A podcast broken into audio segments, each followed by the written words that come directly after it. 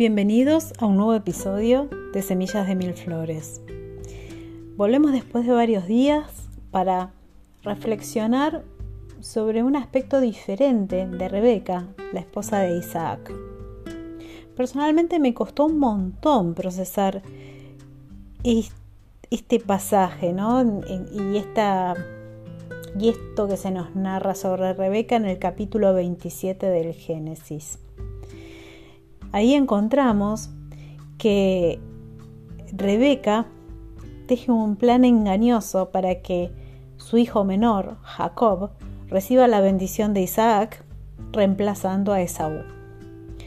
Lo disfraza, prepara el guiso que Isaac había pedido, ¿no? Dispone todas las cosas para engañar a su esposo y que su esposo dé la bendición a su hijo menor, ocupando así el lugar del mayor.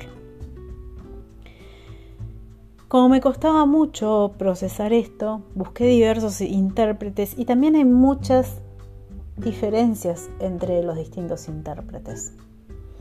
Eh, algunos se centran en, todo este tema de la mentira y la manipulación y estas artimañas que teje Rebeca. Pero algunos otros señalan algunos aspectos que me parecieron interesantes.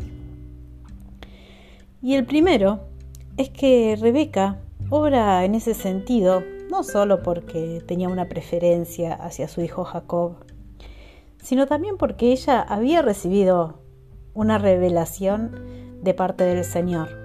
El Señor ya le había anticipado que sus hijos iban a estar en conflicto, le habían anticipado que se iban a formar dos naciones diferentes y que el mayor iba a servir al menor. Y vemos también en la palabra que después de esa revelación que el Señor hace a Rebeca, no se la hace a Isaac, cuando Dios le renueva ¿no? las promesas a Isaac, no, no le manifiesta esto que había por detrás. Por lo menos eso es lo que tenemos del texto de, que podemos encontrar en el Génesis. Entonces vemos que no es la preferencia de los padres, como algunos autores plantean, lo que trae la división, sino que la división ya había sido gestada anteriormente incluso desde el mismo embarazo de Rebeca. Y por alguna razón que no se nos muestra en la palabra, Rebeca había recibido una revelación que Isaac no. Y algunos autores entienden la ceguera de Isaac no solo como una ceguera física, sino también como una ceguera en el espíritu, ¿no? En el que no puede ver eso que le fue revelado a Rebeca. No puede ver que por sus características eh, su hijo menor es el elegido por Dios. Desde la perspectiva que tenemos hoy, que es sumamente diferente a la de aquellos tiempos, podemos pensar que hubiera correspondido que Rebeca compartiera esa revelación desde el principio con su marido, pero no fue así. Optó por hacer toda esta trama engañosa y manipular la situación. Y me dejó pensando mucho eso. Me dejó pensando cómo podemos traer esa situación a hoy. En vez de juzgar, ¿no? Hacia atrás, ver cómo, qué pasa, ¿no? Si nosotros nos enfrentamos a esta situación. Entendemos algo que otra persona allegada a nosotros no entiende o no puede ver. ¿Qué hacemos? Y pensaba que había dos alternativas frente a eso. La primera es manipular o forzar toda la circunstancia para que sea como a nosotros nos parece que tiene que ser.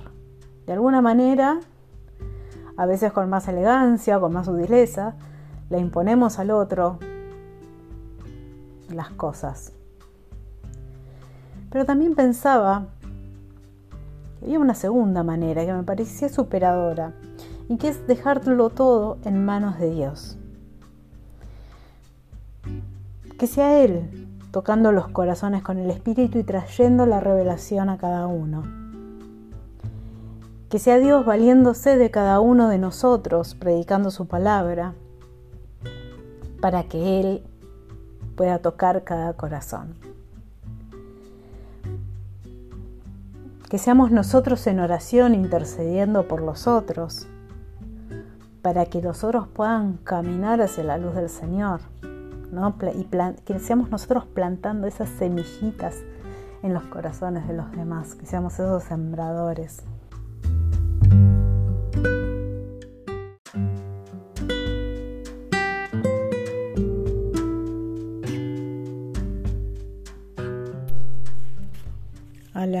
Del Evangelio, esa es la invitación que nos hace Jesús, a trabajar en la obra de hacer llegar el reino a los demás.